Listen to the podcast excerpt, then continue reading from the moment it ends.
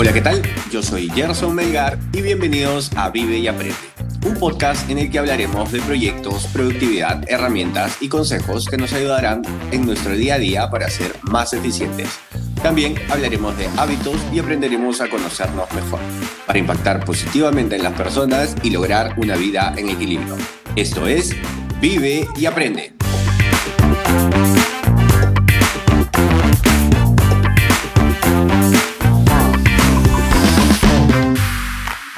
Este es el episodio número 25 y hoy tenemos la segunda parte de En 100 años todos muertos. Este es el episodio número 26 y hoy tenemos la segunda parte de En 100 años todos muertos. Pero antes, recuerden en las notas del programa les dejo el link que los llevará a nuestra página web donde podrán ver el resumen del episodio y algunas referencias. O pueden ir directamente a gersonmelgar.com barra vive y aprende podcast, donde nos pueden dejar sus preguntas y sugerencias. También pueden seguirnos en nuestra cuenta de Instagram vive y aprende podcast. Hola, hola. Hoy nos toca la segunda parte de este libro que empezamos a reflexionar, a leer en conjunto, digámoslo así, de En 100 años todos muertos. Y me gustaría que me comenten qué les pareció la primera parte. De hecho, yo calculo que sí. Eh, creo que vamos a terminar en, en, cuatro partes más este, estas reflexiones del libro. Pero si por ahí tienen algunas sugerencias, tipo algo que les pareció importante puntualmente para, no sé, eh, adentrarnos un poco más en el tema, podríamos hacerlo. Así que ya saben, escríbeme gersonmelgar.com. Ahí está la cajita de preguntas y sugerencias para que me cuenten qué cosas eh, más les gustaría que, que tengamos en, el, en los episodios próximos y qué otros libros les gustaría de repente que analicemos, ¿no? Y bueno, sin más preámbulos, vámonos por la segunda parte de En 100 años todos muertos. Esta segunda parte empieza por una mm, con un capítulo que se llama Dar el paso, quemar las naves. Mm, cuando lo leí me pareció muy interesante y a qué se refiere, ¿no? Habla mucho de por qué muchos emprendedores no tenemos el miedo o por qué muchos proyectos no llegan a ser fructíferos. Te da algunos consejos que algunos podemos entender, algunos que hemos pasado por esta, em, por esta aventura del emprendimiento podemos entender. Una de las cosas que nos dice es que normalmente nos sentimos dentro de nuestra zona de confort y eso es lo que en realidad limita los proyectos. Uno de los ejemplos que nos da Joan en el libro, por ejemplo, es la pregunta de cuál es el principal miedo de los jóvenes al independizarse. Y si nos hacemos la pregunta, podríamos decir que, no sé, pagar una renta, o que no vamos a tener comida, o que no vamos a tener quien nos lave las cosas. Son las cosas que nos vienen, digamos, a primera voz. Es lo primero que viene a nuestras mentes. En realidad, el principal miedo a la independización es tener que volver a casa. Ese miedo de decir, no lo logré. El hecho de volver, como, como dirían en México, o no sé, en otros países, eh, volver con el rabo entre las piernas a la casa de los padres. Entonces, el miedo es el fracaso, no todo lo que se te viene, no, no lo que creemos en realidad. Bueno, las personas que son independientes hoy en día podrán dar fe de esto. Pero el principal motivo es el miedo a volver a casa, el fracaso. Una de las segundas reflexiones que nos cuenta Joan en, en, este capítulo, de hecho lo voy a leer textualmente porque es muy interesante, se trata de quemar las naves. Y dice, esta frase tiene origen en el siglo III a.C., cuando Alejandro Magno, entonces rey de Macedonia, dio vida a esta expresión a partir de una maniobra militar. Al llegar a la costa fenicia con sus barcos, Alejandro Magno se dio cuenta de que sus enemigos le triplicaban en número y de que sus soldados estaban desmotivados y derrotados, incluso antes de pisar el campo de batalla. Así pues, Alejandro desembarcó y lo primero que hizo fue mandar a quemar todos los barcos, o sea, las naves.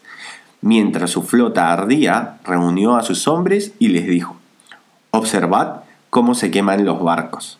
Esa es la única razón por la que debemos vencer, ya que si no ganamos, no podremos volver a nuestros hogares, y ninguno de nosotros podrá reunirse con su familia nuevamente, ni podrán abandonar esta tierra que hoy despreciamos.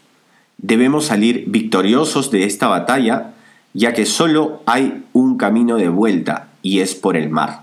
Caballeros, cuando regresemos a casa lo haremos de la única forma posible, en los barcos de nuestros enemigos.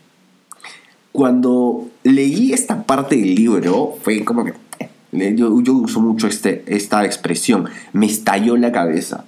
Em, bueno, hay muchas versiones de que si esta parte de esta versión de Alejandro Magno de quemar los barcos es cierta o no.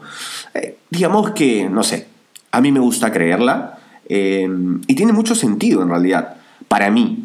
Y esto es en realidad eh, lo que significa estar motivado y salir de tu zona de confort. Creo que es, es, fuera de que sea verdad o no, creo que este ejemplo o esta, este cuento nos invita a eso, a esa reflexión de decir, ok, sabes que no tengo nada que perder o, o ya todo atrás lo perdí, así es que solo me queda ir para adelante.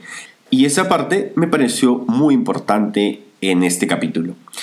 Una segunda reflexión que nos da Joan es justamente lo que muchas veces pensamos acerca de dejar el trabajo, que es lo que les pasa a muchos emprendedores. Existen dos tipos de emprendedores, a todo esto voy a hacer un pequeño paréntesis. Existen los emprendedores que de alguna manera descubren eh, cuando ya están en el ritmo laboral después de haber terminado la universidad y haber entrado a una empresa y haber escalado puestos y de pronto se da cuenta que, oye, este, esto no me llena. Y existen los emprendedores que de alguna manera siempre han sido emprendedores. Y hay de estos. Yo conozco muchos, por, tengo muchos amigos mucho más jóvenes que yo, que no han trabajado en empresas y que se mantienen por sí mismos. Y de verdad, claro, hace años en mi caso era bastante difícil pensar que alguien podía empezar un negocio solo un proyecto solo.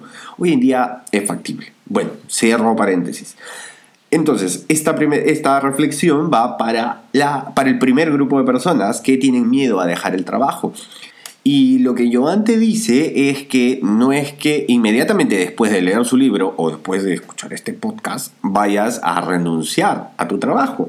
No, no, no o sea, ya te contó, ya anteriormente en el episodio anterior hablamos de que él hace un cálculo y hay que hacer las cuentas, hay que hacer los números y saber cuánto es lo que necesito. Lo que te recomienda Joan es, ok, escúchame, no, es, no renuncies a tu trabajo todavía, haz las cuentas, fíjate cuánto necesitas para sobrevivir. Si estás solo, de repente es mucho más fácil. Si tienes familia, va a ser un poco más complicado. Y después, cuando tengas las cuentas claras y cuando de alguna manera puedas retirarte de tu trabajo y tener la tranquilidad de que vas a poder llevar tu proyecto, financiar tu proyecto y tener, eh, digamos, la economía estable durante seis meses o un año, que es lo que va a tardar tu proyecto en, en empezar, en ese momento hazlo. Cuando tengas todas las cuentas claras, recién en ese momento hazlo. Después, vamos a hablar más adelante, en dos, tres capítulos más adelante, hay una reflexión muy, muy, muy interesante de lo que creemos que es la seguridad en el trabajo, pero se los dejo ahí para más adelante.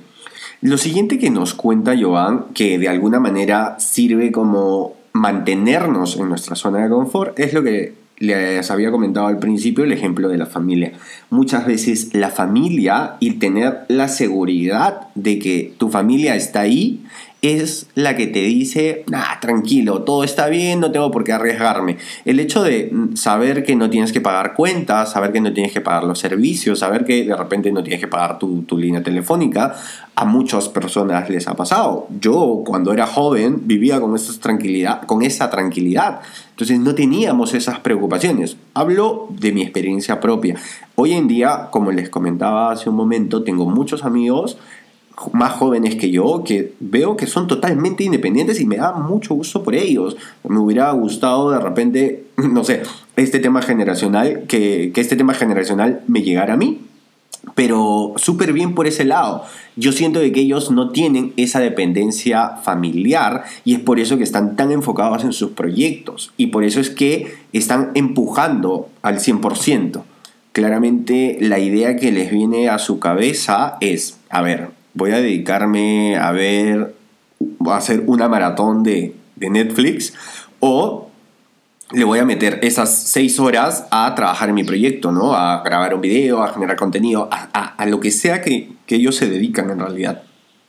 De alguna manera ellos tienen el chip en el que dicen, no, no voy a hacer esto para relajarme, voy a ir por el otro lado. Y es ahí donde muchas veces nos cuesta a muchos cambiar el chip.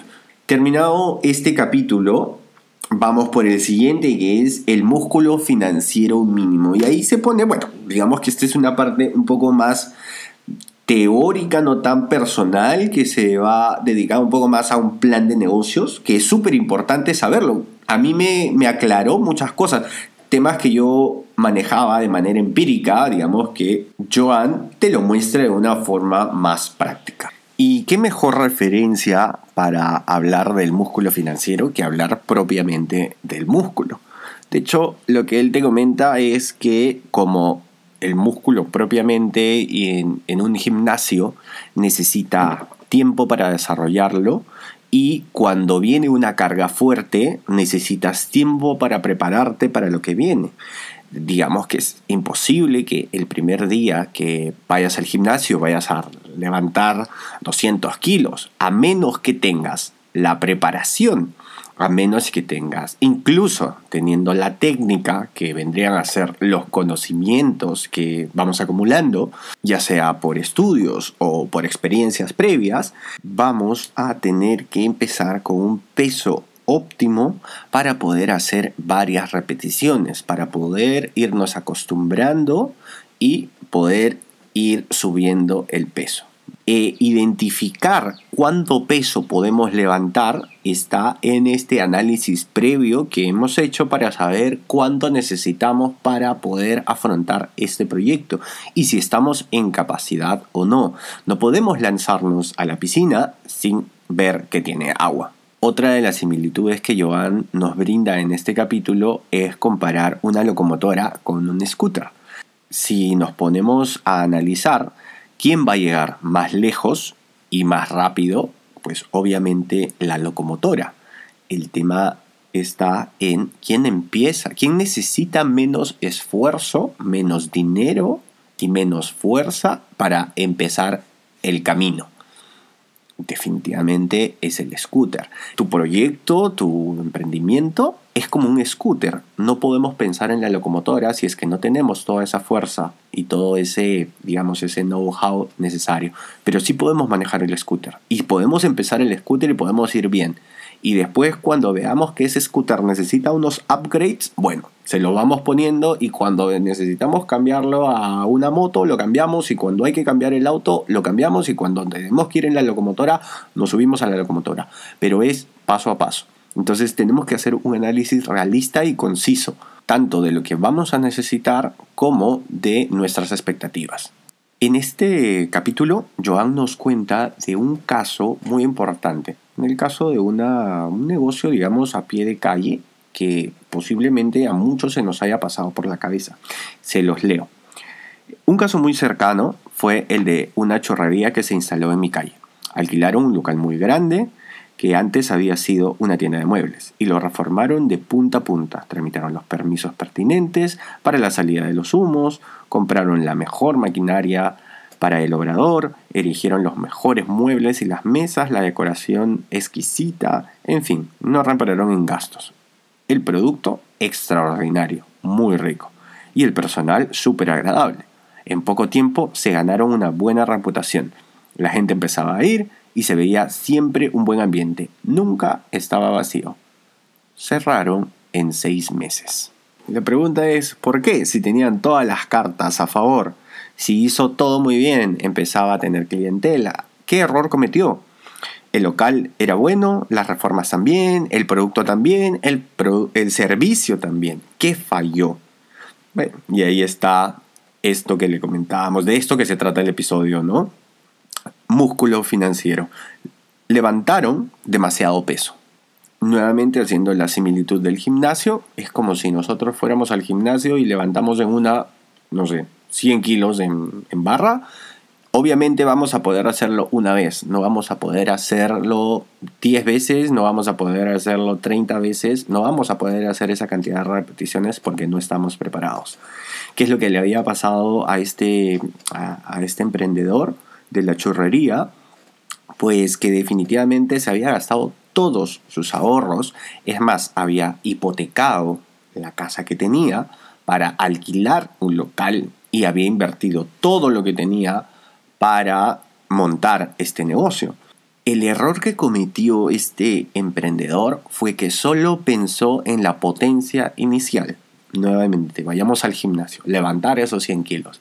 No pensó que tenía que hacer 30 repeticiones o que tenía que aguantar un año.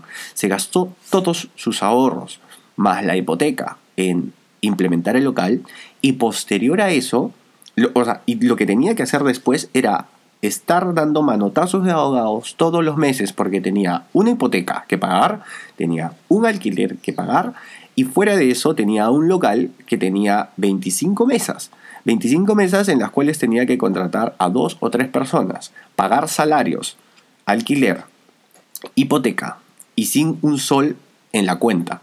Lo que falló en este caso fue que no se calculó el suficiente músculo financiero para mantenerse en el tiempo, para toda la inversión que necesitaba. La recomendación en este caso es que normalmente deberías o no deberías invertir más del 50% del capital que tienes para el arranque y el otro 50% tenerlo para poder sobrellevar el negocio, incluso con cero ventas. Imagínate que tu negocio va a empezar de cero, entonces tienes que tener ese otro 50% que respalde, o seis meses hasta un año sin ventas. Y eso es algo que muy pocas personas te dicen. Y es por eso que hay muchos emprendimientos que se quedan en el inicio. Pero nadie nace sabiendo y la idea es que antes de lanzarnos a nuestros proyectos, averigüemos un poco más y seamos un poco más precavidos. Empezar con algo más pequeño y posteriormente pensar en el crecimiento. No pensemos en que vamos a ser grandes desde el inicio, pensemos que vamos a crecer eh, en el tiempo. Terminado este capítulo, llegamos al capítulo en el cual hablamos de la formación. Y cuando hablamos de formación, hablamos de justamente todo este conocimiento que necesitamos, esta técnica que necesitamos para ir al gimnasio. Joan en realidad te da formas muy fáciles y formas muy cercanas a las de las cuales puedes extraer mucha información especializada. Si no has llevado la carrera de administración de negocios, y no tienes los 5 años para hacerlo y no vas a esperar los 5 años para lanzar tu proyecto, puedes empezar por otros lados. Lo primero que hay en la lista son los libros. Busca libros que estén de acuerdo a lo que estás buscando hacer, a lo que quieres hacer, al emprendimiento, al proyecto puntual que estás buscando. Hoy en día hay mucha información y muchos libros que puedes leer en una semana, 15 días, hoy en día, yo estoy haciendo un podcast de, para ayudar a personas con sus emprendimientos y estoy resumiéndoles este libro. Y estoy seguro que a muchas personas les va a ayudar, muchas personas que están en el inicio de lanzar sus proyectos y van a poder ser un poco más precavidos y van a ser un poco más juiciosos al momento de lanzar los proyectos. Otra de las cosas que encontramos a disposición todo el tiempo son artículos. Siempre hay blogs que te dan información. De hecho, trato en la página web, por ejemplo, de soltarles alguna información o mandarlos, mandar o poner los links que los van a llevar a ver el artículo o escuchar otro podcast donde hay mucha más información o está mucho más, em, mucho más explicada esto que yo les doy a manera de resúmenes. Otra de las cosas adicionales que hay ah, son los cursos online. Hay muchas plataformas hoy en día que te dan la opción de poder llegar a un curso específico de un tema. No sé, emprendimiento en... he visto que hay, hay cursos para emprender en cocina. Hoy en día, que me imagino que se está poniendo bastante fuerte el tema de los dark kitchens. Hay cursos de cómo montar un dark kitchen. Yo seguí un curso de cómo montar un podcast. Cosas que queremos hacer es simplemente ganas de querer hacerlo y buscarlas. Hay información disponible. Otra de las metodologías que también están disponibles que podríamos encontrar es esta del maestro aprendiz. Es una de las mejores metodologías que están un poco desfasadas, que se han quedado siglos atrás, porque no es muy eficiente, digamos, ¿no? Hoy en día en las escuelas, en los cursos online, en las universidades, tenemos la posibilidad de impartir conocimiento a 30, 40, 50 personas. La opción maestro-aprendiz se da de uno a uno. Oye, se conocen como pasantías, ¿no? Que alguien tiene una persona que viene y lo apoya en su día a día y va aprendiendo. En algún momento me he planteado la idea y digo, no sé, no sé qué tan buen maestro pueda ser yo para alguien a enseñarles cosas de emprendimiento o cosas de, de mi negocio. Y no sé si hay alguien que quiera hacerlo, pero es algo que me ha venido por la cabeza, esta idea de el maestro aprendiz. Esas son cuatro formas de adquirir conocimiento para algún proyecto que queramos lanzar. Como parte final de este episodio les voy a contar uno de los capítulos que me hizo leer este libro y que Joan lo, lo leyó en un podcast y para mí fue, ok, vamos a leer este libro y creo que a muchas personas les va a ayudar. Y este capítulo se trata de El síndrome de Peter Parker. No sé si muchos lo conozcan, pero de eso vamos a hablar en el siguiente Mastermind que me toca con Kiara, el Mastermind de la semana 34, si no me equivoco. Les vamos a explayar un poco más del síndrome, del síndrome de Peter Parker, pero les cuento de qué se trata esto. Joan nos cuenta, Spider-Man es un superhéroe. Todo el mundo lo quiere. Es adorado.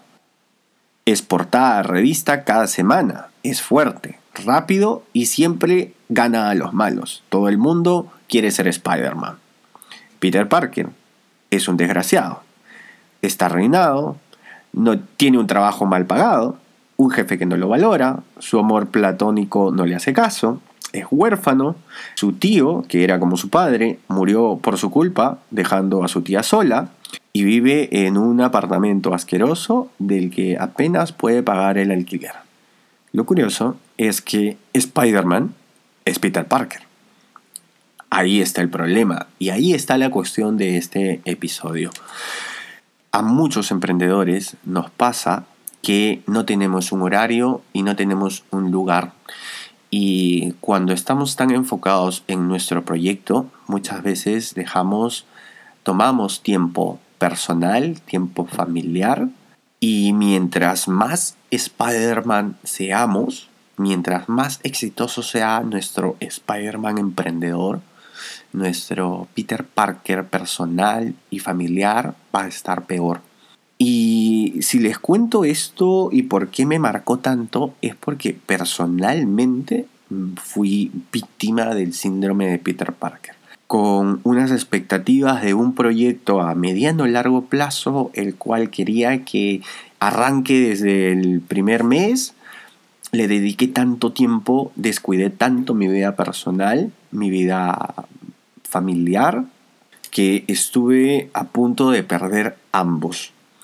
Bueno, la reflexión en este caso es mantener un horario, por un lado, y mantener un lugar de trabajo.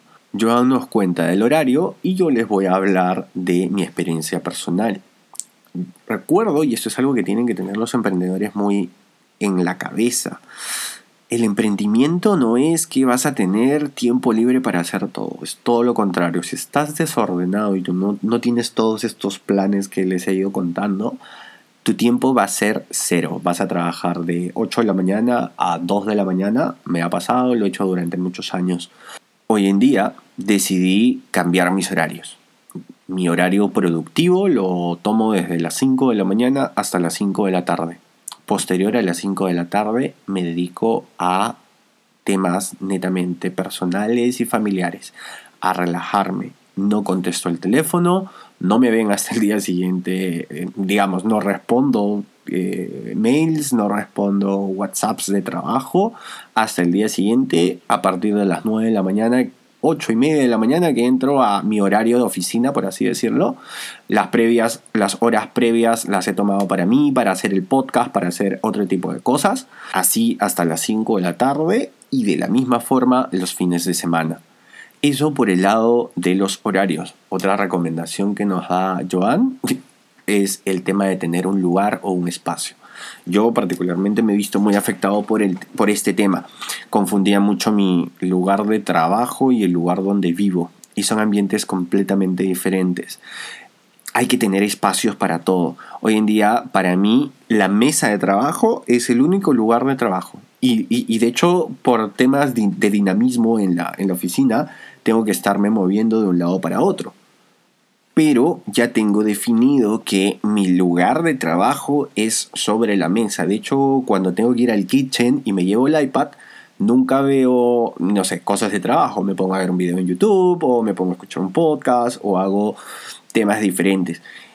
Algo que también es súper, súper importante para mí es ya no llevar trabajo a la cama. Antes solía estudiar o solía contestar correos en la cama para mí, hoy en día es imposible llevar la computadora al cuarto para trabajar. Ya no lo hago. Mi computadora es, está, tiene prohibida la entrada a mi cuarto. Y esto se los cuento a manera personal, pero es lo que te cuenta Joan en su libro. Discúlpeme que, que tome ejemplos muy personales. Y ya para terminar este capítulo y este episodio, Joan cierra con una carta que le envía un seguidor que él tiene, que se llama José, y le cuenta de alguna manera lo que trágicamente me hubiera pasado a mí si no me hubiera dado cuenta de que necesito horarios y necesito espacios para trabajar y separar mi vida personal de la profesional. José, con su esposa, empezó un proyecto con una niña en camino. Después de dos años, el proyecto fracasó y se divorció de su esposa porque no supo separar sus horarios y darle tiempo a su vida personal. Eh, la carta es dramática. Les conté que cuando yo la escuché terminé con lágrimas en los ojos. Y, fue lo que me motivó a hacer esta reflexión de este libro. Así que les voy a dejar en las notas del programa el link donde Joan lee el capítulo completo y por ahí los puede ayudar mucho a reflexionar. las referencias que da José y Joan en este episodio en su podcast son increíbles de verdad. Así que nada, se los dejo y espero que los pueda ayudar. Yo creo que no, yo creo no. Nos vemos la, siguiente semana con la tercera parte de el resumen o de las reflexiones de estos libros que estamos leyendo. Hemos llegado al final del episodio. Recuerden que pueden dejarnos sus preguntas y sugerencias en gersonmelgar.com. Gracias por suscribirse, por dejarnos su valoración y por acompañarnos hoy. Y ya saben, vivan y aprendan mucho.